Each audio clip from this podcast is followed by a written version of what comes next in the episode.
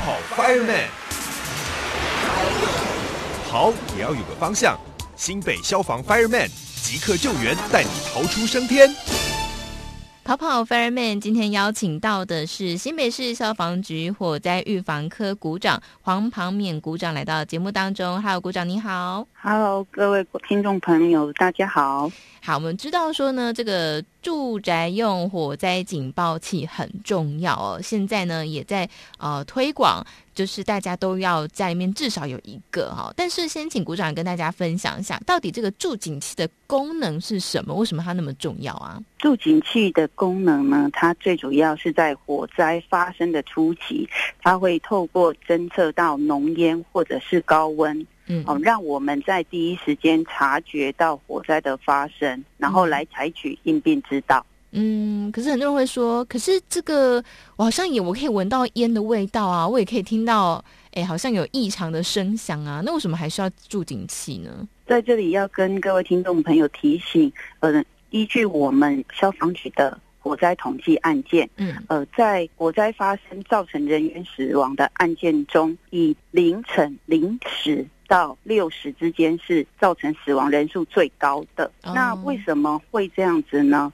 呃，因为在火灾发生的时候，因为我们当时在睡觉，嗯，那睡觉的时候其实人的嗅觉是没有的哦。那但是听觉还有。嗯，所以呢，因为我们的助警器，它会在侦测到浓烟或者是呃高温的时候呢，它会发出警报声。嗯，那个分贝数有达到七十至九十的分贝数。嗯，所以呢，它就会因为它那个非常大声的呃提醒的警报声呢。会提醒你赶快来做后续的应变处置。那助警器，因为它现在好像功能也还蛮多的，就是可能有发出声音啊，或者是不同的反应的呃这个方式。所以助警器应该怎么挑选呢？呃，助警器呢，最主要要挑选的话呢，主要是因为我们的内政部消防署，它有针对呃我们的助警器呢，会发放个别合格标示。所以呢，民众在挑选的时候呢，呃，不管您是在网络啊、器材商那边，或者是呃大卖场、量贩店购买时，嗯，特别要注意，一定要选择有个别认可合格标示的助听器。嗯，不要自己随便在网络上买很便宜可是来路不明的助警器，因为搞不好就没有用，对不对哦？所以嗯，知道说买了之后拿回家要安装嘛，哈。那像是在这个新北市政府的消防局这里也有推，呃，让民众可以来申请加户安装一颗。那很多人就说，哎，我安装我就心安了，好，一户只要有一颗就够了吗？哦，没有哦，不是的，呃，大家不要误解。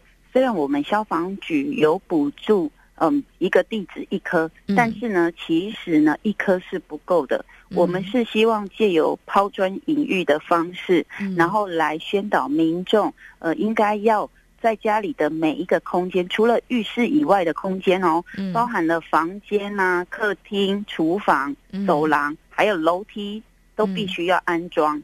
但是呢，就是在安装的形式是有不同的。嗯。哦，因为厨房的话，因为我们平常煮菜都有浓都有那个烟嘛，嗯，所以呢，它不能再用真烟式的，所以在厨房啊，或者是停车场，嗯，好，这个这些会有烟雾或者是烟尘发生的地方呢，呃，我们会要求民众要呃选择定温式的。那如果其他的空间就是用真言式的，那所以就是说家里的每一个空间都应该要有。那我们知道说助警器它当然啊用电池安装嘛，那它应该要多久？我们要检查一下它还有没有电呢？它的检查呢，我们希望民众呢，他务必在每月的每月就要能够定期，它有一个测试的按钮，你给它按下去了以后呢，它就会发出警报声。然后，如果它能够正常发出警报声的话，表示它的电池容量还有，那它就可以在火灾发生的时候正常的来侦测火灾的发生。好，那所以这个助警器的相关知识就提供给大家。那最后，鼓掌有没有什么想要提醒我们的听众朋友呢？最主要要提醒大家就是，呃，平常呢，其实就应该要有一些防火的观念，比如说用火用电的一些注意事项啊，嗯，比如说。呃，我们的延长线不要有过负载。那再来的话呢，人离火席，就是在喷足的时候呢，千万在离开的时候要先关闭炉火，嗯，然后呢，在家中不要堆积杂物，嗯，最好能够安装助警器，在火灾发生时，呃，能够及时的提醒我们火灾发生了。那也希望。